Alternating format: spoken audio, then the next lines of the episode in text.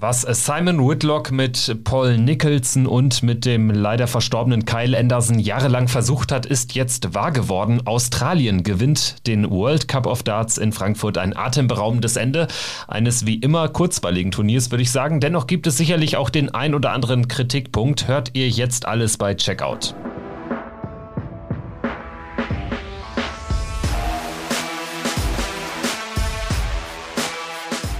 Ist Checkout der Darts Podcast mit Kevin Schulte und Christian Rüdiger. Hallo und herzlich willkommen zur 263. Ausgabe von Checkout der Darts Podcast. Danke fürs Einschalten zu hören. Wie immer natürlich auf allen gängigen Podcast-Plattformen und natürlich bei unseren Kollegen von Sport 1. Und mein Name ist Kevin Schulte. Ich begrüße natürlich wie immer Christian Rüdiger. Hi. Hallo Kevin, ich grüße dich. Vier Tage World Cup of Darts in Frankfurt am Main liegen hinter uns und ja, wir haben schon im Vorfeld natürlich darüber gesprochen, dass das eines der besten Turniere des Jahres ist, weil es eben dieses besondere Doppelformat dann zumindest in der ersten Runde und dann in einigen ausgewählten Duellen dann auch im weiteren Turnierverlauf parat hält.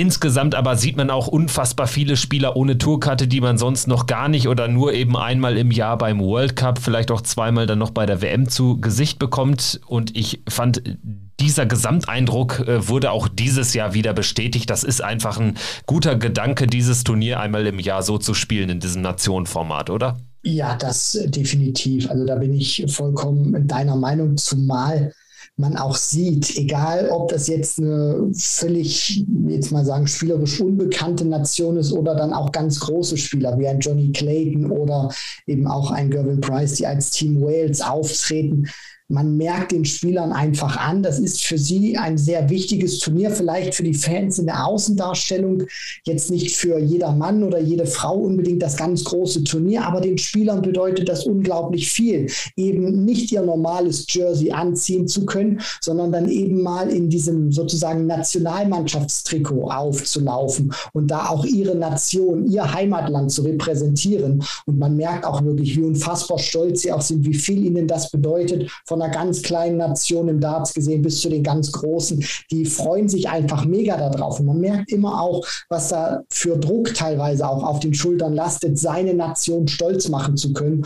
Und das ist sicherlich auch ein Gedanke, weshalb ich immer wieder sage, es ist eine sehr gute Sache, dass man diesen World Cup stattfinden lässt, weil somit bekommt man auch mal was anderes zu sehen. Klar, es gibt sehr große ähm, ja, Schwankungen in der Qualität, aber äh, das, das ist dann nun mal so, wenn du so einen World Cup veranstaltest veranstaltest. Das hast du bei einer Fußball-Weltmeisterschaft auch. Da beschweren sich jetzt auch nicht so wahnsinnig viele. Im Darts ist das nun mal eben so, wenn du so eine Team-WM machst. Aber vor allem auch, und das finde ich immer wieder schön, und das hat jetzt auch Frankfurt wieder gezeigt, dieser Stolz für seine Nation spielen zu dürfen, der ist einfach grenzenlos. Und das macht dieses Turnier dann auch nochmal vom Prestige her deutlich interessanter.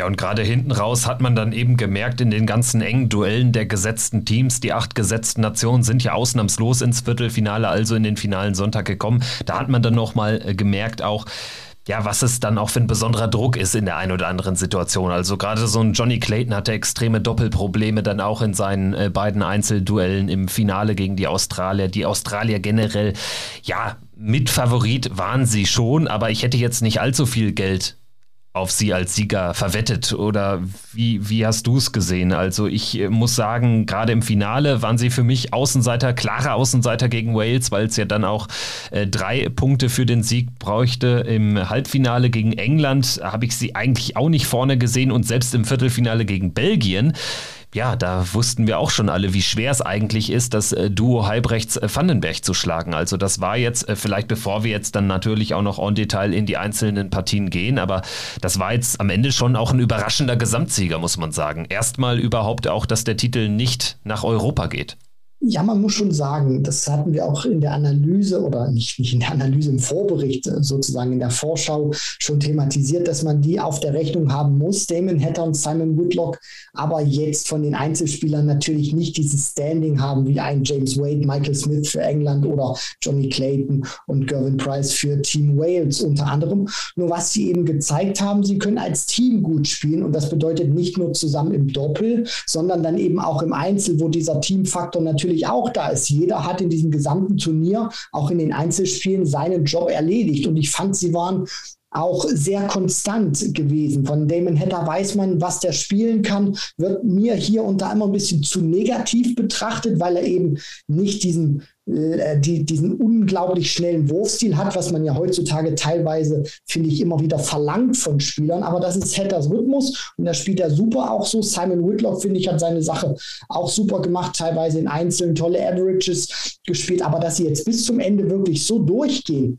Hätte ich nicht gedacht, weil unter anderem der Finalgegner Wales mit Price teilweise auch mal deutlich über 115 gespielt hat in der Partie. Die, die Engländer in ihrem ersten Doppel gegen die Tschechen wirklich eine fast Machtdemonstration an den Tag gelegt haben, aber dann so gefühlt von Runde zu Runde ein bisschen schwächer wurden. Also man hat, oder ich möchte es mal so formulieren, man hat jetzt ja auch gut gesehen, die konstanteste und vielleicht auch die im Team am besten performendste Mannschaft mit den Australiern hat sich am Ende durchgesetzt. Ja, die Konstanz, die fehlte dann auch gerade beim Finalgegner bei Wales. Also auch ein Gavin Price hat ja gegen Martin Schindler mit diesem unglaublichen 117er Average total brilliert, aber auch dann viele Partien drin gehabt, wo nicht viel ging. Dann unter anderem eben das erste Finalduell gegen Damon Hatter, wo er da 0 zu 4 kassiert. Also am Ende Australien im Gesamtpaket wahrscheinlich einfach am stärksten aufgestellt und wir werden natürlich jetzt, wenn wir den World Cup nochmal äh, Tag für Tag Revue passieren lassen, an der einen oder anderen Stelle natürlich auch nochmal über Simon Whitlock und Damon Hatter sprechen und vielleicht dann am Ende auch nochmal so, so, so ein äh, Gesamtfazit aus australischer Sicht, ähm, weil natürlich auch, wie eingangs ähm, erwähnt, dieses Team Australien mit Simon Whitlock angeführt, jahrelang irgendwie hinter diesem Triumph hinterhergehechelt ist. Also ganz knapp war es ja damals schon mit Paul Nicholson im Finale, dann mit Kyle Anderson war äh, Australien auch immer ein starkes Team und jetzt hat es dann eben geklappt. Aber lass uns doch äh, Tag für Tag, äh, wie gesagt, nochmal äh, durchgehen und ähm, beginnen natürlich am äh, Donnerstag, wo es ja in der unteren Turnierhälfte losging und äh, wo es keine Überraschung gab, so auch dann am, am Freitag. Trotzdem hatten wir die ein oder andere interessante Begegnung und ganz vorneweg würde ich da einfach mal über Team Deutschland sprechen, die gegen Spanien ja richtig zittern mussten, unnötigerweise. Also eigentlich sah es zwischendurch dann ganz gut aus. Clemens äh, checkt 146 zum 3 zu 2. Danach stellt äh, das Team Deutschland auf 4 zu 2 und vergibt dann etliche Matchstarts, muss man sagen, zu einem souveränen Sieg. Am Ende ist es wirklich der allerletzte Dart auf die Doppel 6 müsste es gewesen sein zum 5 zu 4. Also es war lang, es war schmutzig, das Auftaktduell mit Spanien. Ja, also man hat sich da auch so ein bisschen gefragt, warum muss die bis dahin engste Partie an diesem Tag tatsächlich mit deutscher Beteiligung stattfinden, wenn wir da mal die deutsche Brille aufsetzen. Und auf der anderen Seite finde ich auch, hat dieses Match, glaube ich, sehr gut gezeigt, wie, wie teilweise auch abhängig die Berichterstattung vom Ergebnis ist. Also wenn sie das Ding jetzt wirklich noch im Decider verloren hätten, was wäre da wieder auf die Jungs eingeprasselt? Wenn sie da einen dieser Matchstarts schon früher nutzen zum 5 zu 2, dann stellen wir uns alle hin und sagen, wirklich tolle, souveräne, solide Partie. Aber jetzt mal wirklich gesamt betrachtet, vielleicht mal ein bisschen auch die Matchstarts ausgeklammert finde ich, war das eine ordentliche Partie gewesen von Martin Schindler und Gabriel Clemens. Sie hatten wirklich teilweise Phasen drin, wo sie beide sehr gut gescored haben.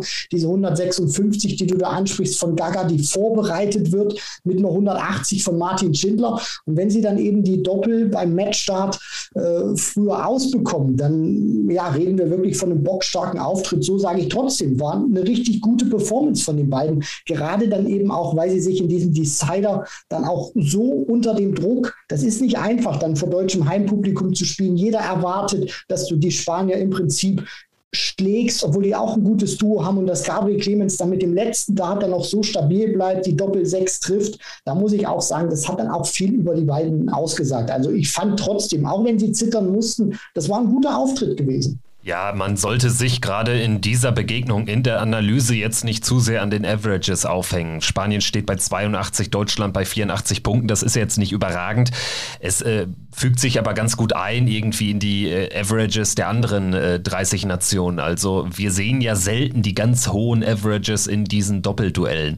Und ähm, jetzt in dieser Begegnung konkret wird das Ganze natürlich dann auch extrem verzerrt durch diese unglaublich vielen Fehler auf die Doppelfelder. Also es war am Ende eine Checkout-Quote Quote von 23,8 Prozent.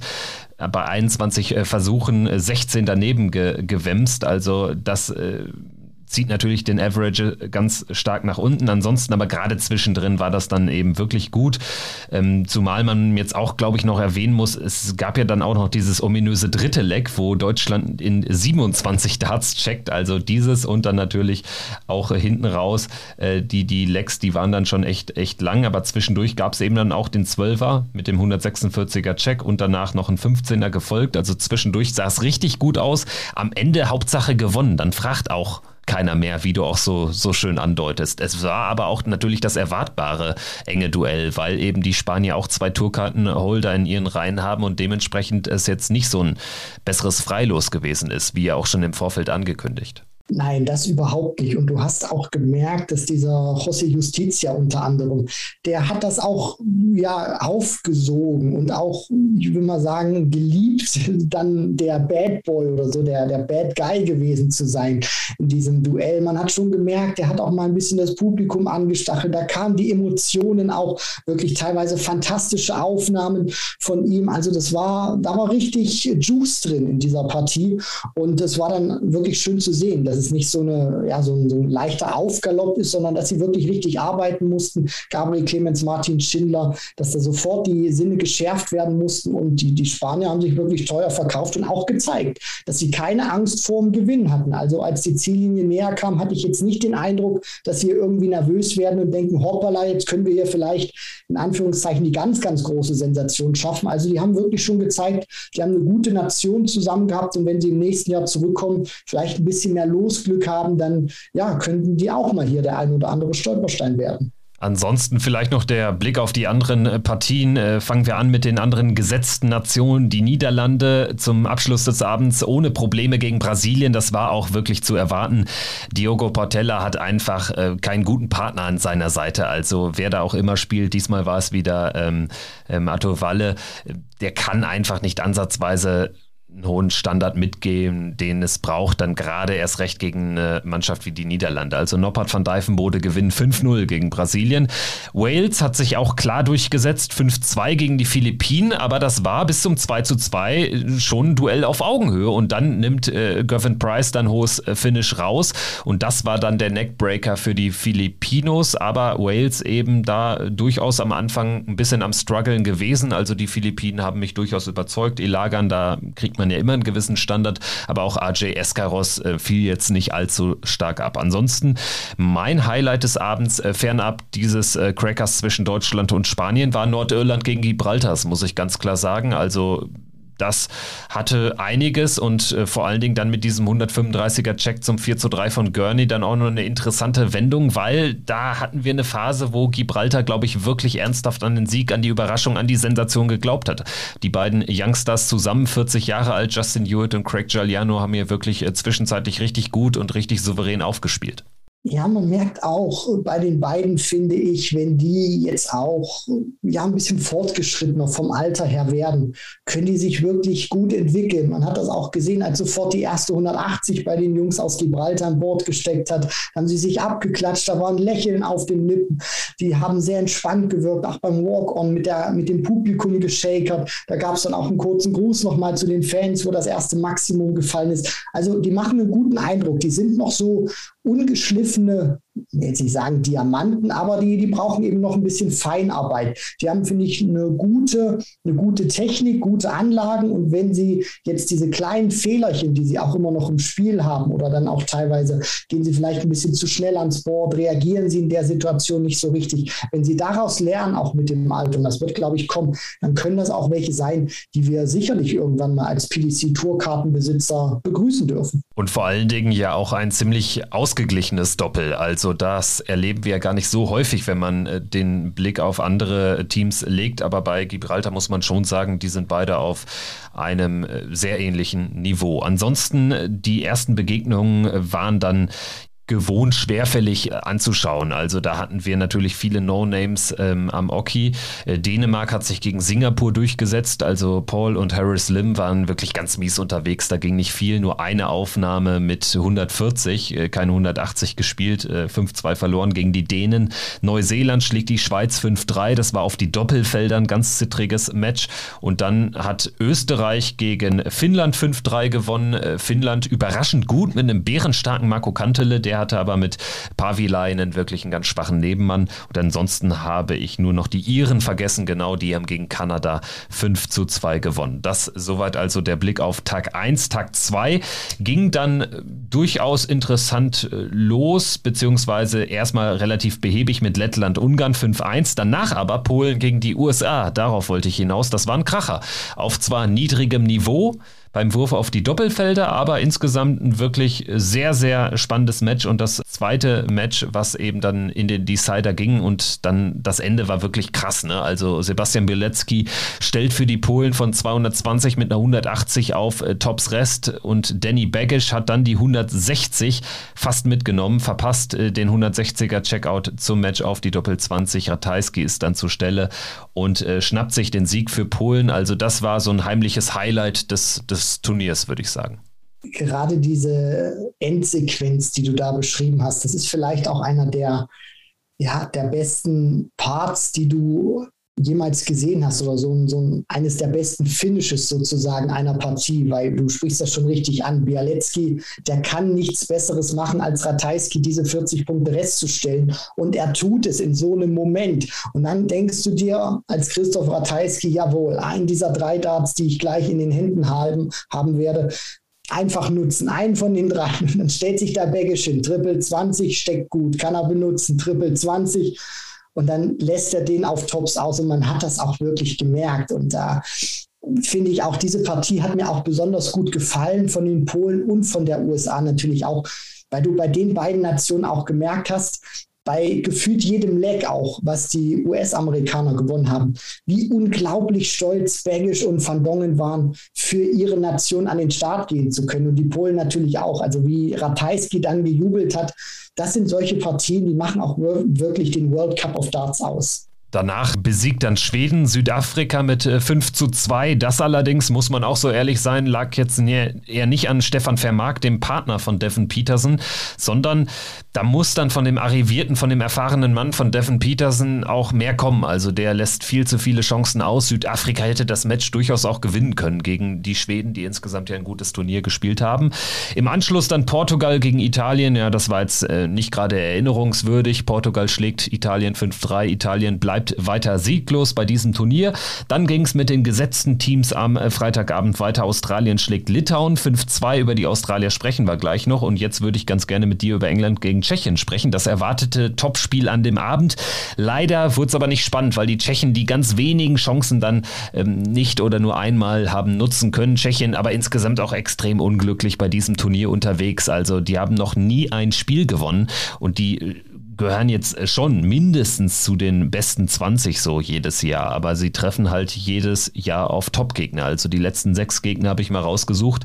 Niederlande, England, Polen, Belgien, Polen, England. Also ja, da machst du jetzt halt auch nicht viel, außer dicke Backen dann in, in Person von Adam Gavlas und Karel Sedlacek. Ja, wenn du dann natürlich auch so ein Niveau um die Ohren geschossen bekommst, wie James Wade und Michael Smith da an diesem Tag ans Board gelegt haben, dann kannst du wirklich wenig machen. Ich meine, die spielen jetzt auch jetzt nicht unbedingt eine ganz schlechte Partie. Du weißt dann eben auch wenige Chancen, die du hast. Du stehst unter Druck, du musst sie nutzen und dadurch ist natürlich der Druck noch mal ein Stückchen höher, weil du eben weißt, nochmal vielleicht eine Rückkehr ans Board und dann nochmal dieses Leck wegzumachen, wird es wahrscheinlich nicht geben. Und was die Engländer da auch wirklich produziert haben, finde ich, war, war ein sehr großes Ausrufezeichen gewesen, wo sie schon gezeigt haben, sie wollen auch hier als der glasklare Favorit wahrgenommen werden. Wade und Smith spielen hier über diese sechs Lecks ein Average von 98,8. Also man könnte jetzt wirklich, wenn man es ganz grob rechnet, sagen, die spielen im Schnitt ein 15 Data,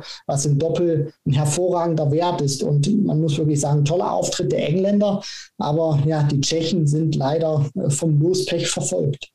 Tschechien also unlucky und wieder in der ersten Runde raus. Mal schauen, wie weit es dann im nächsten Jahr geht. Äh, Schottland hat danach gegen Hongkong noch gespielt und Belgien gegen Japan. Auch hier zwei klare Favoritensiege. Ich denke, da müssen wir nicht äh, weiter drüber sprechen. Sprechen wir jetzt äh, stattdessen über den dritten Tag, über den Samstag. Da ging es ja dann mit den Einzelduellen los und für meine Begriffe ist der Samstag immer so der schwächste Tag des World Cups. Da haben wir dann sehr häufig eben diese unausgewogenen Duelle, eine gesetzte Nation gegen eine ungesetzte und dann eben häufig auch diese Duelle aller ja, ich will keinem zu nahe treten, aber Norris Gleglu gegen Michael Smith oder so, das muss ich nicht unbedingt sehen. Oder Vitor Geronimo gegen John Henderson. Das sind eben diese Duelle, die nicht auf ähnlichem Niveau stattfinden und wo vorher eigentlich schon feststeht, oder das eigentlich kann man streichen, wo vorher feststeht, wer gewinnt. Also ich finde, der World Cup offenbart dann gerade so an dem Samstag immer seine größten Schwächen. Ja, das ist so diese, wenn man es mal so bezeichnen möchte, Achilles, Achillesferse des World Cups sozusagen. Du spielst eben am ersten Tag nur im Doppel und danach, wenn es blöd läuft, kannst du eigentlich sehr lange kein Doppel dann mehr wirklich zu sehen bekommen, außer diese beiden Einzels gehen eben jeweils an eine Nation. Ansonsten sind das wirklich erstmal nur Einzelpartien. Und es nimmt natürlich auch gerade in dieser zweiten Runde dann auch ein bisschen die Fahrt raus, weil du eben weißt, dass solche Spieler wie ein Gleglu, den du schon angesprochen hast, oder dann eben auch ein Geronimo, egal wer da jetzt dastehen würde, ob das jetzt ein Peter Wright wäre oder ein John Henderson. John Henderson muss nicht mal sein, sein B-Game spielen, vielleicht nicht mal sein C-Game. Und das würde trotzdem reichen, um so einen Spieler zu schlagen wie Vitor Geronimo. Deswegen, man kann sich dann die Ergebnisse schon denken. Für die Spannung ist das natürlich nicht ganz so gut. Aber auf der anderen Seite, ähm, ja, vielleicht gibt es dann hier sicherlich noch den einen oder anderen, ja, die eine oder andere Möglichkeit, um es mal so zu formulieren, vielleicht zu sagen, man spielt in der zweiten Runde auch noch ausschließlich Doppel und geht dann erst mit zu den Einzelnen über, um da vielleicht noch so ein kleines bisschen mehr Spannung reinzubringen. Ja, wir können ja vielleicht im Nachgang, wenn wir das Turnier durchanalysiert haben, auch nochmal über den Ausblick sprechen. Wir haben zwar schon in der Vorschaufolge in der letzten Woche darüber mal kurz gesprochen, aber ich denke, das lohnt sich jetzt auch nochmal, das Thema aufzuwerfen, weil das ja auch immer ein hitziges Diskussionsthema ist. Wenn wir vielleicht da jetzt auch nochmal über Team Deutschland sprechen, gerade zu Beginn jetzt, ähm, man schlägt Dänemark mit 2 zu 0, also der erwartet souveräne Sieg und das dann eben auch ganz deutlich der Unterschied zu so einer Doppelbegegnung. Ich glaube, wenn wir die beiden Dänen gesehen haben, Wladimir Andersen, Andreas Töft Jürgensen, das war das beste dänische Team, was, den, was, was das Land je hatte beim World Cup. Ich glaube, das als Doppelbegegnung hätte durchaus eng werden können. Also das war für mich jetzt das mindestens gleiche Niveau wie das der Spanier. Also am Ende zeigt sich dann eben in einem, in einem Einzelmatch nur dann doch nochmal mehr, wo die Erfahrung liegt und wo, wo die zu finden ist. Also zwei 4 zu 1 Erfolge für die Deutschen, für Martin Schindler und Gabriel Clemens sprechen eine klare Sprache, aber Dänemark hat sich gut verkauft. Ja, das denke ich auch. Sie waren jetzt hier nicht irgendwie äh, sozusagen Frischfleisch gewesen oder einfach nur hatten die besten Plätze im Haus gehabt, sondern die haben auch schon gezeigt, dass sie wirklich gut spielen können. Auch Vladimir Andersen und äh, Toft Jürgensen. Was man da sieht, ist, sie können beide spielen. Ihnen fehlt aber die Konstanz und ihnen fehlt vor allem auch diese Erfahrung auf den großen Bühnen. Und das in Kombination dann auch noch mit dem deutschen Publikum, was natürlich hinter Schindler und Clemens steht. Das ist dann an diesem Abend und dann auch im Jahr 2022 ein bisschen zu viel gewesen für die beiden. Lass sie mal noch ein bisschen spielen, lass sie sich noch entwickeln, auch das ein oder andere Turnier vor TV-Kameras absolvieren oder bestreiten. Natürlich muss man sich die Frage stellen, wo Toft Jürgensen das herbekommt, außer vielleicht bei der World Series. Andersen hat natürlich die Möglichkeit als Tourkartenbesitzer, aber jetzt auch noch nicht die Qualität gehabt, um sich da in der Pro Tour Order of Merit wirklich weit genug vorauszuspielen. Aber wenn die wirklich jetzt über die nächsten Jahre lernen können und dann auch wissen, wissen, wie sie vielleicht in bestimmten Situationen reagieren, sich auch besser vielleicht aufs Publikum einstellen, dann kann das auch mal eine ganz äh, heiße Kiste werden. Eine heiße Kiste war auch das Team äh, der Holländer, also Dirk van Dijvenbode und Danny Noppert, die waren richtig gut unterwegs, äh, spielen äh, kumulierten Average von fast 105 Punkten, also über die beiden Einzel hinweg betrachtet. Sie sind gegen Irland klar weitergekommen.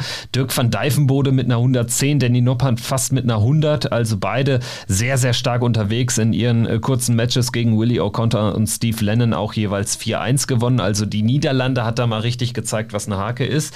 Die Nord Iren auch souverän weitergekommen mit anfänglichen Problemen, zwar auf beiden Seiten bei Daryl Gurney gegen Ben Robb und bei Brandon Dolan gegen Warren Perry, aber beide haben es dann mit 4 zu 2 jeweils gezogen. Und ganz klar, das Match des Samstagnachmittags war dann aber Wales gegen Österreich. Also das hatte einiges, das war schon durchaus ein, ein kleiner Klassiker jetzt des Turniers auf jeden Fall. Also zwei sehr, sehr starke Einzel auf sehr hohem Niveau und dann eben ein zittriges Doppel, wo es dann aber richtig spannend wurde.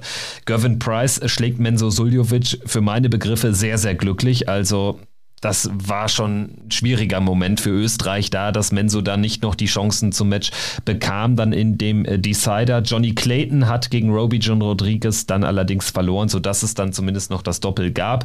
Da allerdings dann im Decider wiederum Price und Clayton ohne Probleme äh, zum Sieg äh, gecheckt. Also für Österreich ein bitterer Verlauf, weil wenn Suljovic das Ding gewinnt, und das muss er eigentlich gewinnen, dann geht Österreich 2-0 durch. Ja, Gervin Price hat in diesem Spiel mal ganz kurz gezeigt, was eben der Unterschied ist zwischen einem Mensur Suljovic, der wirklich ein fantastischer Spieler ist, ein fantastischer Spieler ist, und dann eben Gervin Price, der dreimal den Grand Slam gewonnen hat, aber auch mal die Nummer eins der Welt war und Weltmeister ist. Das ist dann eben nochmal dieser Unterschied zwischen einem sehr guten Spieler und einem absoluten Weltklasse-Spieler wie Gervin Price, der dann eben vier, drei seiner vier Legs mit einem High-Finish gewinnt. 156 direkt in seinem ersten Leg, was er gewinnen kann. Und dann, wo er auch mit dem Rücken wirklich zur Wand steht. Ich glaube, die 100 was war es, 149 nimmt er dann mal raus auf der Doppel 16, was dann auch nicht sein Lieblingsdoppel ist. Und dann noch die 142. Menso hat 3 zu 2 geführt, spielt so im Schnitt 15 Darts. Also Price hat auch nicht vom Standard her so diesen Eindruck erweckt, dass er diese Partie gewinnen kann. Nur er war eben beim Finishing wirklich brutal gewesen und dann mal wirklich ganz kurz gezeigt, was eben es so schwer macht, diese Jungs da ganz oben in der Order of Merit zu schlagen, weil er hatte nicht sein bestes Spiel, vielleicht auch nicht seinen besten Tag, aber er war eine Granate beim Finishing. Also nur ein Doppel haben wir gesehen am Samstagnachmittag. Der Abend ging dann deutlich länger, denn da mussten drei der vier Begegnungen im Doppel entschieden werden. Einzig die Belgier haben sich schon in den Einzelnen durchgesetzt mit 2 zu 0 gegen die Polen. Das war eine klare Sache. Ansonsten aber Australien äh, damit Problem. Das erste Mal Probleme bekommen mit den Schweden hatte ich ja durchaus auch schon mal so prognostiziert, dass die durchaus ein gutes Team haben und das hat sich bewahrheitet. Johann Engström war schon nah dran, hat es immerhin in den Decider geschafft gegen Simon Whitlock. Daniel Larsson hat dagegen den Decider gewonnen, gegen Damon Hatter, sodass die äh, Begegnung ins Doppel musste. Da allerdings dann Whitlock Hatter deutlich stärker unterwegs und dann auch klar mit 4 zu 1 gewonnen. Ansonsten dann eben England gegen Lettland und Schottland gegen Portugal irgendwie nur auf den ersten Blick spannend, weil das eben diese Begegnungen waren mit zwei Streichergebnissen. Auf lettischer Seite Nauris Gleglu, der hat es noch deutlich besser gemacht als Vitor Geronimo. Der hatte für mich aber nicht ansatzweise die Qualität, da ein guter Partner für José de Sousa zu sein, der Portugal da im Alleingang ins Doppel bringt, durch seinen Erfolg gegen Peter Wright, dann allerdings im Doppel, ja, ganz gut anfängt und dann bei 181 Rest im ersten Leck eine 180 wirft. Also das muss natürlich jetzt hier auch Erwähnung finden. Natürlich vielleicht sogar der Moment des Turniers. Ein klassischer José de Sousa. Man kennt das, dass er sich hier und da verrechnet und ja, dieser Moment der war natürlich auch brillant, weil gerade auch so die Verantwortlichen, die da so die Kameraführung hatten, jetzt nicht unbedingt erwartet hätten, dass das Sousa diesen Weg da einschlägt. Es war einer zum Schmunzeln und ja, so dieses heimliche Highlight dieser Partie, weil sportlich gesehen konnten sie in diesem, äh, ja, in diesem Matchup nicht wirklich dann was ausrichten, weil, wie gesagt, das Sousa war konkurrenzfähig, aber dann eben mit Geronimo zusammen ist das eben gegen Henderson und Wright nicht wirklich der ganz große Bringer gewesen. Dagegen war das äh, Doppel England gegen Lettland ja wirklich fast hochspannend. Also die Letten holen sich sogar zwei Lecks. Ich meine, es wäre sogar zweimal Gleglu gewesen, der dann checken konnte. Also die Letten haben sich sehr, sehr gut verkauft. Ist auch schon das zweite Mal, dass sie im Achtelfinale stehen. Also Madas Rasma ist da wirklich ein, ein guter Teamplayer, zieht da jetzt in dem Fall Nauris Gleglu, aber dann auch eben vor ein paar Jahren Janis Mustafejevs war es äh, wirklich gut durch und mehr als das Achtelfinale ist dann aber auch für ein Team wie Lettland Deutschland, glaube ich, nicht drin. Sodass wir die Top 8, also die acht gesetzten Nationen, dann auch im Viertelfinale hatten. Also streng nach Sitzliste verlaufen bis dato das Turnier und am finalen Tag ging es dann natürlich am Nachmittag schon wieder los. Und ja, auch da muss man sagen, erst mit erwarteten er Ergebnissen. Die Niederlande gewinnt 2-0 gegen Nordirland. Daryl Gurney und Brandon Dolan hatten eben ihre Momente bei diesem Turnier, aber für mehr als das Viertelfinale hat es auch nicht gereicht. Und das gleiche gilt auch, würde ich sagen, für Team Deutschland. Martin Schindler wirft zwar 101 im Average, hat aber keine Chance gegen die 117,88 von Gervin Price, unter anderem 10 Data dabei. Und Gabriel Clemens, der kam mal an der einen oder anderen Stelle ran, brauchte aber dann eben auch ein absolutes Spitzenspiel, das war es nicht. Es war ein guter Auftritt und das reicht dann aber eben nicht gegen Johnny Clayton. Clayton gewinnt 4 zu 2 und Wales damit der logische 2 zu 0 Sieger gegen Deutschland. Ja, man hatte auch so ein bisschen dieses Gefühl, die Sinne bei den Walisern waren auch nochmal geschärft nach dieser heißen Nummer dagegen die Österreicher, was aus deutscher Sicht natürlich äh, echt schlecht gewesen ist in der Hinsicht. Martin Schindler spielt einen guten Scoring Average von 101 Punkten. Er bekommt kein Dart aufs Doppel, deswegen war das alles, was er da in diesen vier Legs wirft, nur vom Average her, vom Scoring her relevant. Price mit den 117, kein Fehler auf die Doppel gemacht. Also da lässt er wirklich wieder aufblitzen, zu was er imstande ist, der ehemalige Weltmeister und Johnny Clayton. Dann gegen Gabriel Clemens. Gaga hat alles versucht, auch im Rahmen seiner Möglichkeiten, hat dann auch nach diesem World Cup dann noch auf Social Media geschrieben, dass praktisch der Weg zu alter Stärke sozusagen begonnen hat. Man hat schon gemerkt, hier und da fehlt das natürlich immer noch, auch in ganz wichtigen Momenten. Da war Clayton in dem Fall noch eine Nummer zu groß, aber alles in allem würde ich sagen, Viertelfinale erreicht und dann gegen Wales. Also da hätte man auch wirklich keinen Sieg erwarten dürfen, auch wenn Price Clayton hm, Fragezeichen vielleicht hinter der Form stand. Aber ansonsten finde ich, haben sie sich gut verkauft, Schindler und Clemens. Dann in dem dritten Viertelfinale gab es die erste nominelle Überraschung, weil sich hier das tiefer gesetzte Team durchsetzen konnte. Allerdings war ja schon hier klar bei dem Matchup, dass das ein 50-50-Duell werden würde. Belgien gegen Australien, auch so ein All-Time World Cup-Klassiker im Viertelfinale, regelmäßig dieses, genau dieses Duell. Und Australien hat sich äh, durchsetzen können und das auch verdient, wie ich finde, alleine wenn man mal drauf schaut. Also in allen drei Begegnungen 100 plus Average und gerade dieses Doppel das mit 4 zu 0 zu gewinnen gegen Vandenberg und Heibrechts, die wirklich zu keiner Phase ins äh, Spiel kommen lassen, das äh, war schon à la Bonheur. Und das war so der erste Fingerzeig, dass Australien dann auch in der Abendsession nicht der große Außenseiter sein würde. Also da habe ich schon zum ersten Mal gedacht, oh, Australien hat den sehr guten Tag erwischt offensichtlich und kann ganz weit gehen. Das war dann natürlich auch nochmal eine deutliche Leistungssteigerung zum Samstag insgesamt in diesen drei Partien, also die beiden Einzel, Hatter, Whitlock und dann das Doppel, Hatter, Whitlock nichts unter 100 gespielt. Das unterstreicht auch nochmal, wie äh, bombastisch die da wirklich unterwegs waren gegen die Belgier. Die wollten sich sicherlich auch in einer besseren Verfassung präsentieren, als sie das in ihrer Zweitrundenpartie äh, gemacht haben oder in ihrem Zweitrunden-Matchup, die Australier. Das war sehr beeindruckend gewesen, was sie da gespielt haben. Und man muss wirklich sagen, so spätestens ab dem Zeitpunkt, glaube ich, werden dann dann auch die anderen Nationen gewusst haben, wenn die auch nur ansatzweise an so ein Niveau herankommen. Die sind einzeln beide stark, im Doppel verstehen sie sich auch wunderbar, können den anderen gut ergänzen. Wenn die das wirklich annähernd so halten können, dann sind die eine ganz große Gefahr für den Titel. Danach äh, gewinnt England gegen Schottland im letzten Viertelfinale locker mit 2-0. Äh, Michael Smith äh, gewinnt 4-0 gegen John Henderson. James Wade reicht ein 80er Average zu einem 4-1 gegen Peter Wright. Vielleicht ganz kurz auch äh, Peter Wright hier zum Thema zu machen. Also der ist mittlerweile in einer handfesten Krise. Ich glaube, da ist er jetzt wirklich reingeschlittert. Also da kann man jetzt auch nicht mehr nur von irgendwann einer Ergebniskrise sprechen oder von einer schlechten Phase. Also dafür ist die Phase eben schon zu lang, oder? Sehe ich das falsch? Wie, wie blickst du auf Snakebite, auf den Weltmeister? Ja, aktuell ist er nicht der entscheidende Faktor auch. Auch in diesem Team Schottland war er jetzt nicht wirklich die Säule, an der sich John Henderson hätte stützen oder festhalten können. Und was auch auffällt, ist, dass die Qualität seiner Spiele, gerade auch beim World Cup, da war nichts dabei, wo ich jetzt sage, das, das beeindruckt mich jetzt oder das ist ein Peter Wright, wie wir ihn kennen. Deswegen, es sind nicht nur Ergebnisse, sondern wie du auch sagst, da fehlt aktuell auch ein bisschen was vom Standard. So ging es also ohne den Titelverteidiger ins World Cup Halbfinale. Da hatten wir also das Matchup Wales gegen die Niederlande und England gegen Australien. Also England gegen Wales war dann schon mein favorisiertes Finale dennoch am Ende ähm, der, der klare Auftritt der Waliser erstmal war dann schon noch ein großes Statement, fand ich. Also die Niederlande war richtig gut unterwegs in dem Turnier, hat das aber dann nicht mehr zeigen können, vor allen Dingen nicht Danny Noppert, der gegen Gervin Price eigentlich auch zu mehr Chancen hätte kommen müssen, weil Price jetzt nicht so astronomisch unterwegs war wie gegen Schindler, aber äh, Danny Noppert eben nicht ähm, in, in der guten Form an dem äh, Sonntagabend, verliert 4-1 und danach hatte Dirk van Dijvenbode den Druck, konnte dem dann aber nicht mehr richtig gerecht werden. Also bei diesem Matchup Wales gegen die Niederlande fehlte dann schon ein Michael van Gerven, auch wenn das jetzt nicht so die ganz äh, kuriose Erkenntnis ist, aber ähm, ja, das äh, war schon ganz offensichtlich.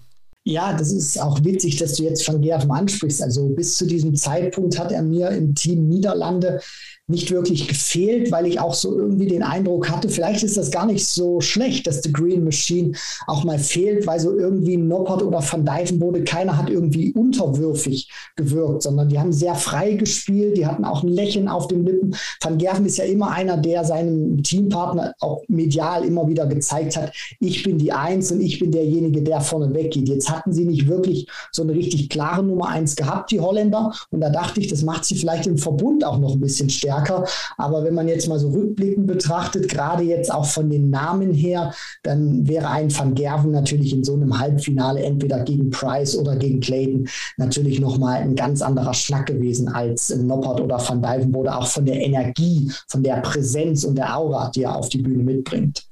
Also Wales setzt sich dann souverän gegen die Niederlande durch im ersten Halbfinale und im zweiten Halbfinale gab es ebenfalls einen 2 zu 0 Erfolg, also ein Doppel brauchte es nicht. Überraschenderweise schlägt Australien die Engländer mit 2 zu 0 und der Grundstein wurde schon mit dem ersten Spiel gelegt. Damon Hatter biegt einen 1 zu 3 Rückstand gegen Michael Smith um äh, zum 4 zu 3. Also das hatte ich nicht kommen sehen, weil der Bully Boy eben in diesen Wochen, in den letzten Monaten so unfassbar klinisch fast schon unterwegs gewesen ist. Aber da hat hat er jetzt zum ersten Mal wirklich federn lassen.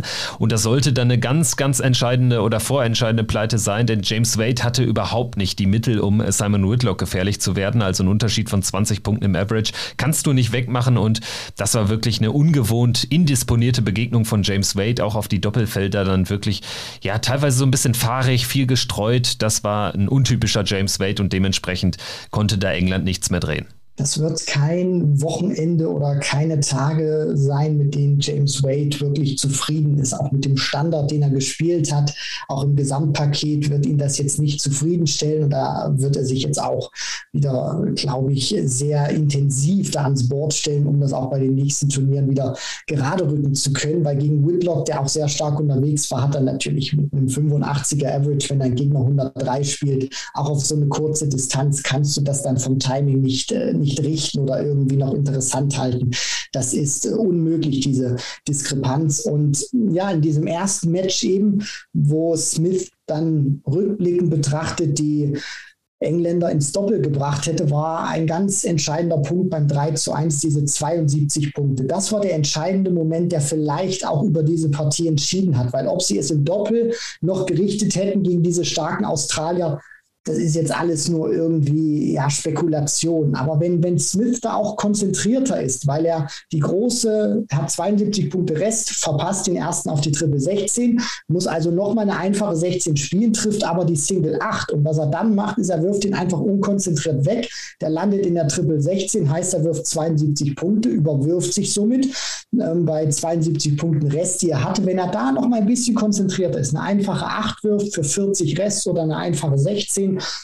für 32 Rest, dann weiß er, er kommt im nächsten Versuch nochmal ran. Und er hatte dann nochmal einen Versuch, um dann wirklich drei klare Darts auf ein Doppel zu haben, entweder Tops oder Doppel 16. So muss er dann nochmal versuchen, diese 72 Punkte zu checken. Und das schafft er dann nicht, bekommt dementsprechend natürlich auch bei 72 Punkten keine drei klaren Darts aufs Doppel. Und man hat dann schon gemerkt, dieser Moment hat das Match auch so ein Stückchen herumgedreht, Hatter wurde nochmal besser, Smith ist vom Niveau her abgefallen, war nicht mehr so ganz fokussiert gewesen und dann verliert er letztendlich diese Partie mit 3 zu 4. Und das hat dann Australien auch insgesamt einfach den Glauben gegeben, denn dadurch war natürlich auch Simon Whitlock nicht in so einer Druckposition, er musste nicht gewinnen. Und ja, das war dann letztendlich wirklich der Schlüssel zum Sieg. Wenn Michael Smith die Begegnung mit Damon Hatter für sich entscheidet, dann bin ich sicher, dass er dann auch seinen Partner James Wade in so einem Doppel dann schon noch so ein bisschen anzünden kann mit dem einen oder anderen Highscore. Also das war eine ganz, ganz entscheidende Pleite vom Bully Boy gegen Damon Hatter. Und die Australier haben dann auch daran ansetzen können. Nach dieser rund 20, 25-minütigen Pause ging es ja dann mit dem Finale los. Damon Hatter an 1 gegen Gavin Price, das Duell der Nummer 1 in der jeweiligen Nation und Damon Hatter entscheidet es sich mit 4 zu 0. Also äh, Gavin Price war da wiederum völlig indisponiert und das zeigt für mich einmal mehr, dass er einfach an dem ganzen Wochenende sehr unkonstant unterwegs war. Also wir haben jetzt hier alleine an diesem Tag zwischen 117 und 80 alles erlebt. Das ist schon sehr interessant und ich war dann auch schon sehr überrascht, dass die Australier hier dann vor allen Dingen auch noch nachsetzen konnten. Whitlock schlägt auch Clayton 4 zu 2. Also ich hätte schon gedacht, sie brauchen unbedingt das Doppel, um eine Chance zu haben, drei Punkte gegen Wales zu holen.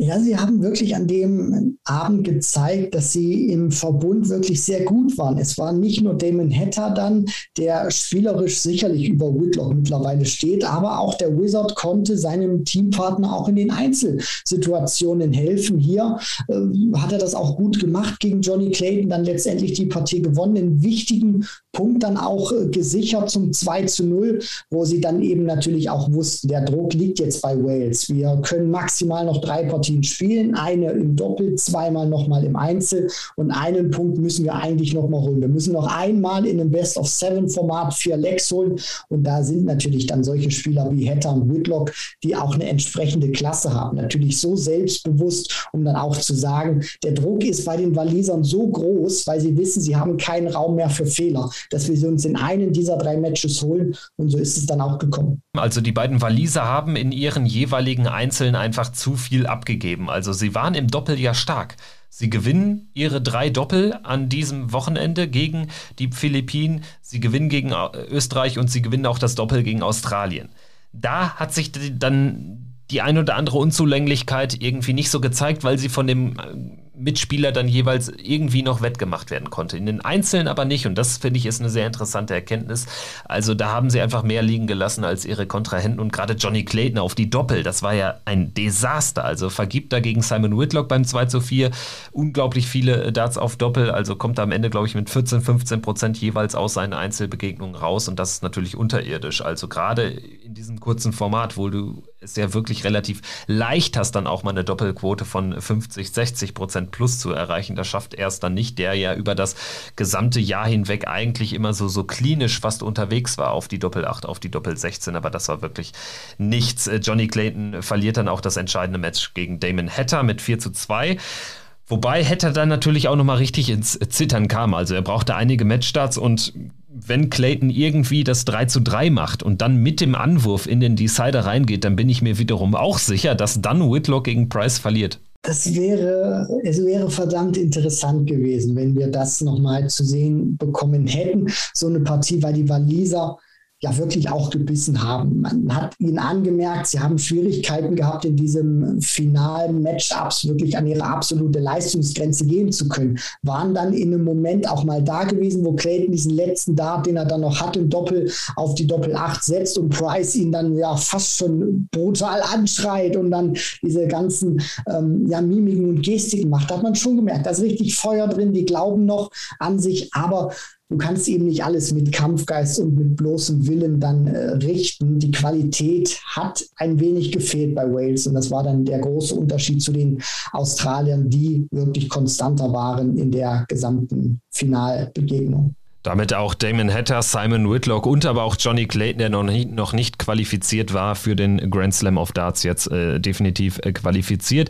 Sprechen wir nochmal über die beiden Sieger. Also Australien haben ja dann auch äh, in ihren Interviews dann auch zum Beispiel an Kyle Anderson erinnert und daran musste ich auch sofort denken. Also irgendwie schwebte der über dem Ganzen so ein bisschen. Ne? Also das ist schon eine tolle Geschichte auch für, für Damon Hatter, der ja wirklich ein Jugendfreund von Kyle Anderson, der viel zu früh verstorben ist, äh, war. Und ähm, ja, Simon Whitlock, der jetzt auch nochmal ein großes Turnier gewinnt, ein absoluter Knaller. Ne? Zehn Jahre nach seinem EM-Titel. Ja, European Darts Championship waren es damals gewesen. Aus seiner Sicht auch ein wichtiger Erfolg dann ein Mann, der wirklich schon sehr viel auch gespielt hat, Whitlock, neben dem Erfolg bei der EM, jetzt beim World Cup, auch im Finale bei der WM schon gestanden, 2010, das gegen Taylor verloren, der da sehr krass unterwegs war, wirklich Whitlock mit High Finishes den Zahn gezogen hat, sonst ja, hätte die Partie auch anders ausgehen können. Dann noch im Finale der Premier League gestanden, Simon Whitlock, das ist natürlich auch schon ein Weilchen her, das Premier League Finale zehn Jahre, das WM-Finale zwölf Jahre, aber er hält sich immer wieder drin, dieser Wizard wenn du denkst, okay, jetzt ist der Zeitpunkt gekommen, wo er Stück für Stück nach unten geht in der Order of Merit, kommen immer wieder gute Ergebnisse. Ich weiß, der World Cup zählt da jetzt nicht rein, aber es soll einfach nur verdeutlichen, dass das Whitlock einer ist, den kriegst du irgendwie, zumindest stand jetzt noch nicht da raus. Der hält sich immer wieder drin, der zeigt immer wieder gute Ergebnisse, ob sie jetzt für die Order of Merit gelten oder nicht. Und Damon Hatter natürlich auch einer, für den mich das persönlich freut, weil er, das habe ich schon anfangs dieser Folge gesagt, immer einer ist, so habe ich das Gefühl, der nicht so wirklich als Topspieler wahrgenommen wird oder den die Leute sich nicht gerne so anschauen, weil er eben nicht diese Pace hat von einem Gary Anderson, von einem Michael van Gerven oder einem Michael Smith.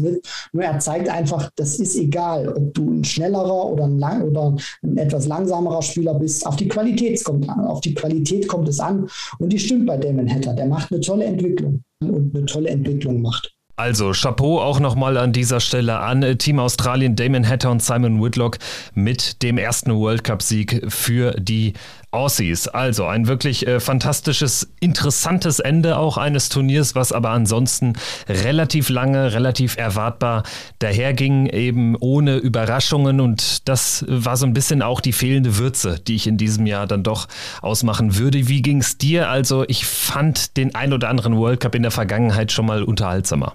Ja, passend dazu möchte ich auch ähm, sagen, weil wir die Australier jetzt als Sieger hatten, die in dem für mich spannendsten World Cup-Finale aller Zeiten bislang involviert waren, wo Taylor und Lewis gegen Nicholson und Whitlock gespielt haben und die Partie stand dann 3 zu 3 nach Punkten. Damals gab es auch noch eine andere Rechnung für ein Doppel. Also da war ein Doppelsieg nicht ein Punkt wert, sondern zwei müssten es gewesen sein. Und deswegen konnten sich die Australier sozusagen noch auf 3 zu 3 stellen und dann wurde ein Sudden Death Leg gespielt. Das heißt, die beiden sind auf der Bühne geblieben, Taylor und Lewis sowie Nicholson und Whitlock und haben im Doppel ein Leg gespielt. Es hat sich alles auf dieses eine Leg konzentriert. Beide Nationen hatten Matchstarts. Ich glaube sogar jeder Spieler hatte Matchstarts. Taylor hatte welche, Nicholson hatte welche und Whitlock hatte welche. Und Lewis, der so irgendwie am nervösesten von allen Vieren da oben gewirkt hat, konnte dann den Matchstart reinsemmeln und äh, man hat den Schmerz gespürt damals von Team Australien. Jetzt haben sie sozusagen diese Wiedergutmachung bekommen. Also das ist vielleicht nochmal dieser komplette Kontrast von so spannend kann es tatsächlich auch sein. Jetzt sind ein bisschen die Regeln geändert worden, auch mit der Doppelkonstellation, was nicht mehr mehr Punkte wert ist, sondern einen noch. Aber es zeigt natürlich auch, der World Cup, äh, er hat, kann auch richtig Würze haben. Ja, definitiv. Also damals war das Format ja auch insofern noch ein anderes, als das, glaube ich, äh, First to Seven gespielt wurde in jedem Match da im Finale. Also die Distanz war noch eine deutlich höhere. Jetzt haben wir die ganz, ganz kurzen Matches. Trotzdem, das Finale würde ich jetzt explizit aus meiner kleinen Kritik rausnehmen, weil, weil das war schon sehr, sehr spannend. Also gerade ähm, so dieses äh, sechste Leck dann zwischen Damon Hatter und äh, Johnny Clayton, wo man dann weiß, gewinnt Clayton jetzt dieses Leck, kann er das Match noch ziehen. Dadurch erleben wir eine ganz andere Ausgangslage dann eben äh, für dann äh, Price gegen Whitlock im entscheidenden Spiel. Also das war dann schon sehr, sehr spannend, aber eben über weite Teile des World Cups war es dann relativ oft einseitig. Und das wirft natürlich generell nochmal die Frage auf nach dem Modus. Also auch dieses Mal hat man wieder extrem viele Stimmen gelesen, gehört, gesehen, die gesagt haben, ja, du musst das eigentlich zu einem rein Doppel-Event machen dieses Plädoyer hatten wir ja schon in der letzten Folge auch so ein bisschen angerissen und ich sehe mich darin eigentlich bestärkt.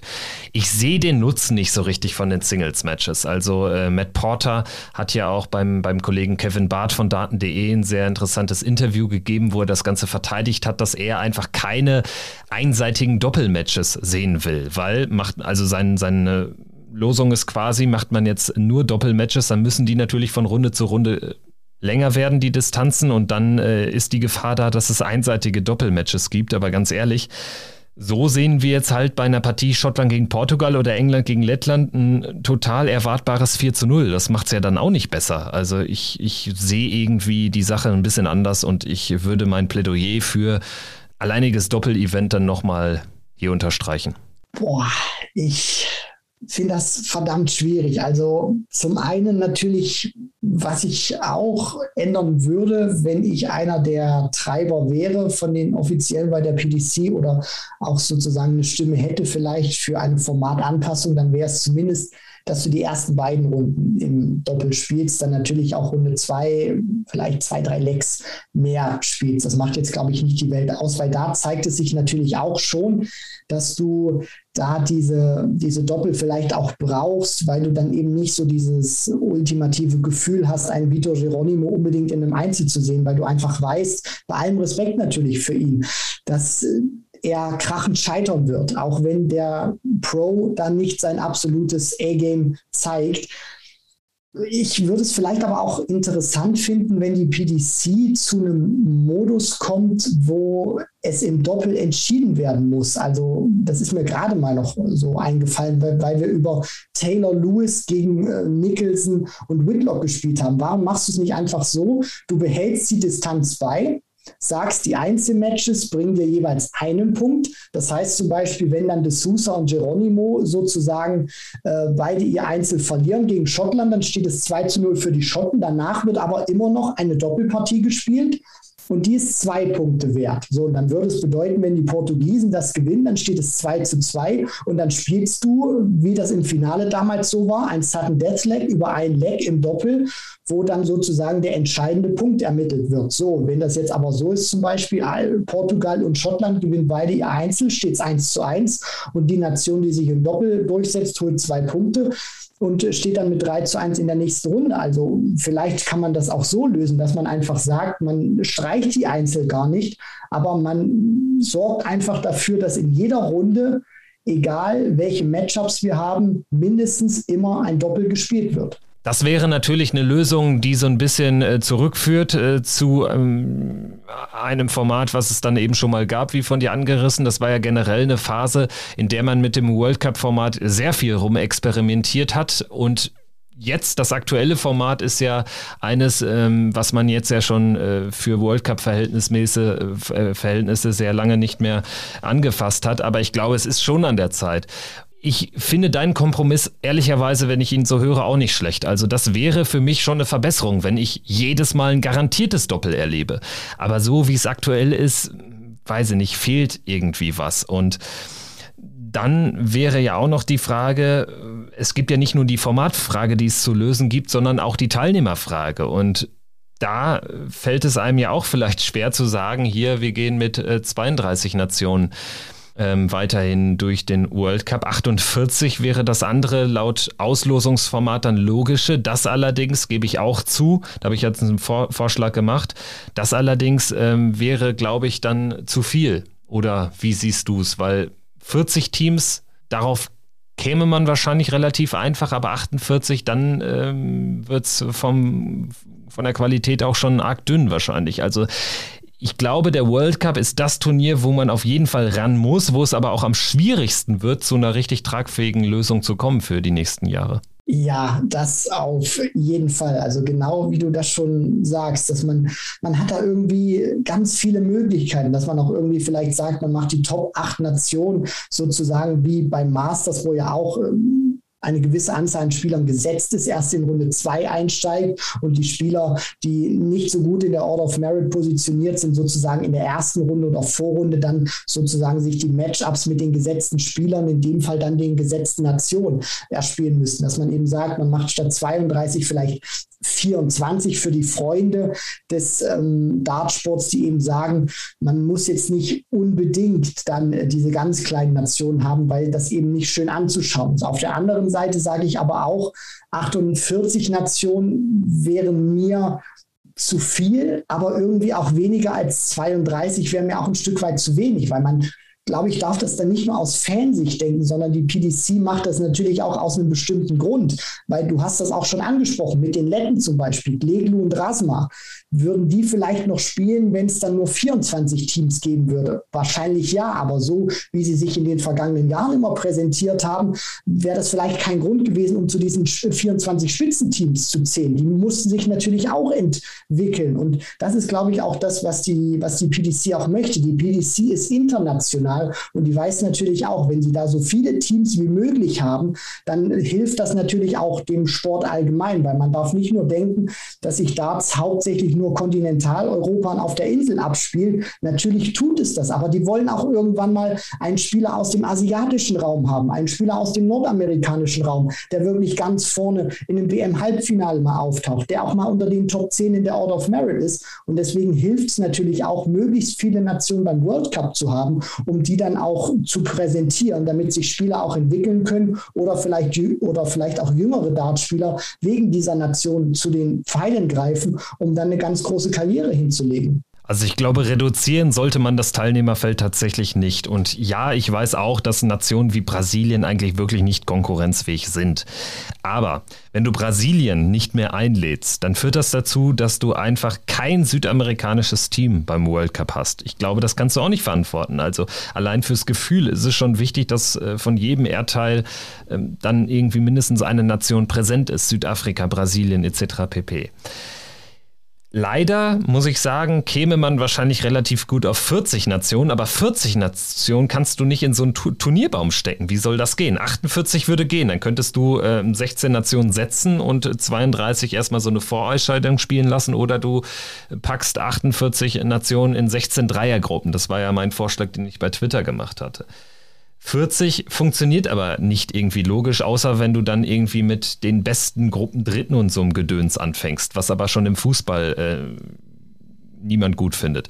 Also, was ich sagen will, es ist extrem kompliziert, glaube ich, für die PDC dazu einer Lösung zu kommen. Es sind sehr viele Fragen offen und eine weitere, die jetzt in dem Zusammenhang ja noch eine kleine Rolle zumindest spielt, ist äh, generell die Spielerauswahl. Da wurde jetzt auch von vielen äh, Personen, also aus dem Darts-Kosmos, kritisiert, dass es quasi auch in einigen Nationen diese Eintages-Qualifier gibt zum Beispiel in Portugal, wo dann der Partner von José de Sousa in einem Eintages-Qualifier gesucht wird, wo sich dann ein Vitor Geronimo durchsetzt, der wahrscheinlich, muss man sagen, jetzt auch nicht der zweitbeste portugiesische Spieler ist. Also ich kann mir nicht vorstellen, dass in diesem Land kein Spieler besser ist als Vitor Geronimo. José Marquez, der Ex-Partner von, von äh, José de Sousa, war aber gar nicht bei dem Turnier dabei, konnte wahrscheinlich nicht bei diesem Eintages-Qualifier mitspielen.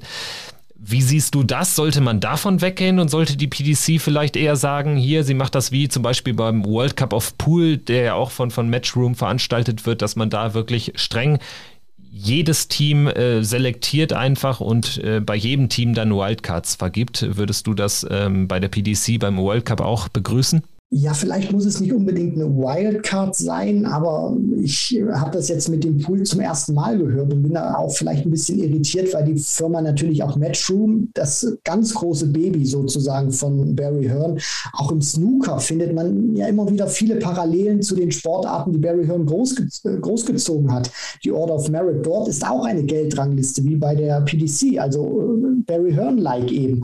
Und ich meine, vielleicht sucht die PDC dann auch mal Gespräche zu den Verbänden dort, dann eben zum Dartverband von, von Portugal oder dann auch zu den brasilianischen äh, Verbänden oder jedem anderen Verband eben auch, der beim World Cup irgendwie dabei sein soll, weil jedes Land hat auch irgendwo seine seine nationalen Ranglisten. Und äh, Beispiel Brasilien dann, zu, dann mal rausgepickt, da weißt du eben, Portella ist ja eh gesetzt. Und dann wird es doch einen geben, der hinter Portella irgendwo bei Turnieren äh, was, was, was reißt und dann irgendwie so sozusagen die Eins oder dann in dem Fall die Zwei der Brasilianer ist. Und dann schickst du ihm den zum World Cup. Dann machst du irgendeinen bestimmten Cut-off-Day. Also da wird es doch sicherlich irgendwo eine Lösung geben, weil jede Nation spielt Darts und jede Nation hat doch auch irgendwo eine Rangliste, wo sie irgendwie ermitteln können, wer ist denn national die Nummer eins? Ja, gute Frage. Ich glaube aber, dass es genau das in Ländern wie Südafrika und Brasilien eben nicht gibt. Davon hätte man ja schon was mitbekommen. Das sind natürlich dann die Länder, die eben nicht in diesem PDC-System irgendwie drinstecken. Also wir haben Asien-Touren erlebt, wir haben natürlich den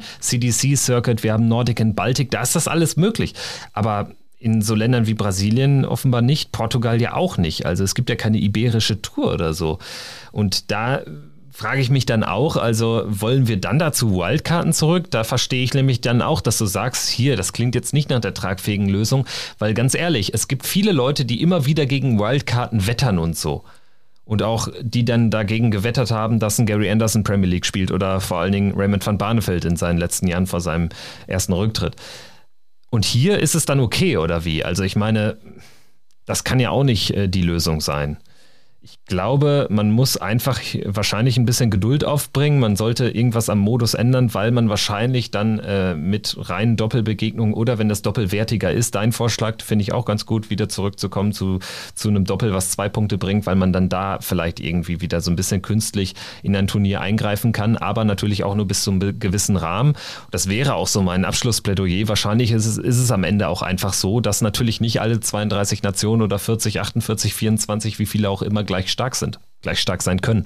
Ja, das ist eben dieses äh, ganz große Problem, was es dann letztendlich gibt. Sicherlich, das habt ihr jetzt auch alle gemerkt, liebe Zuhörerinnen und Zuhörer, es gibt sicherlich viele Möglichkeiten, wo man ansetzen könnte oder über die man diskutieren kann. Letztendlich wird sich wahrscheinlich keine Lösung finden, hinter der alle zu 100 Prozent stehen, findet man aber selten im Sport, wenn Entscheidungen oder Reformen getroffen werden am Modus oder am Format.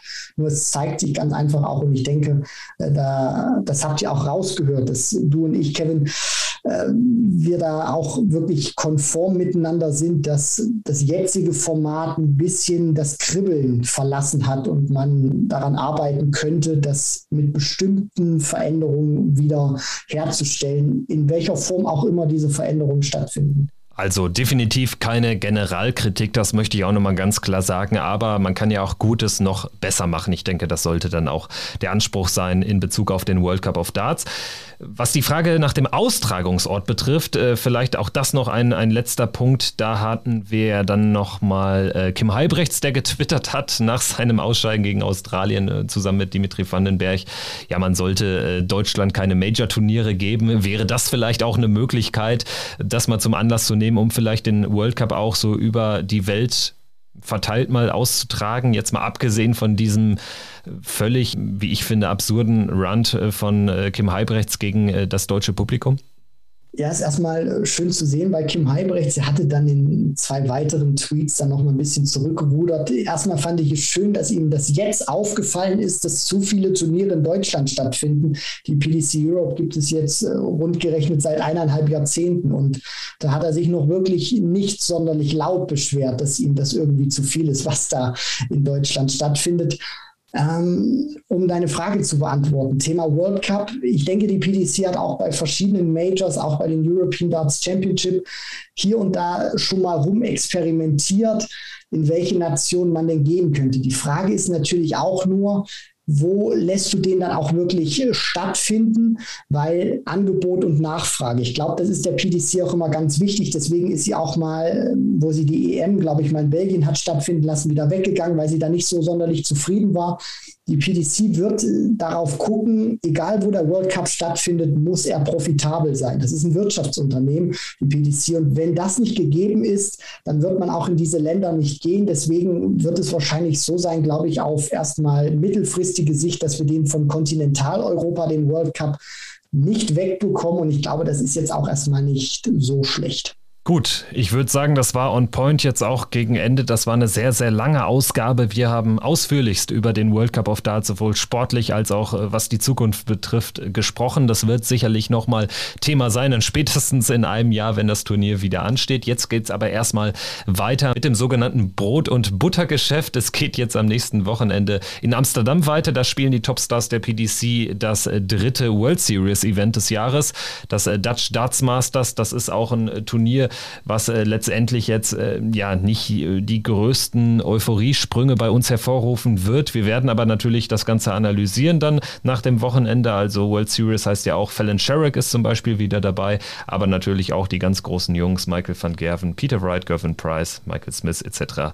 pp. Ansonsten aus äh, niederländischer Sicht haben wir dann die besten acht äh, Starter hinter Michael van Gerven in der Order of Merit. Das sind Danny Noppert, Dirk van Dijvenbode, Vincent van der Voort, Jermaine Vatimena, Martin Klärmarker, Jeffrey de Swan, Mike Köfenhofen und Ron Mollenkamp und Raymond van Barneveld, der ist leider nur Neunter in der Rangliste hinter Van Gerven, was die Niederländer betrifft, also nicht dabei, also sehr, sehr bitter gelaufen für Barney und generell wahrscheinlich auch für alle Beteiligten, die da Tickets verkaufen wollen.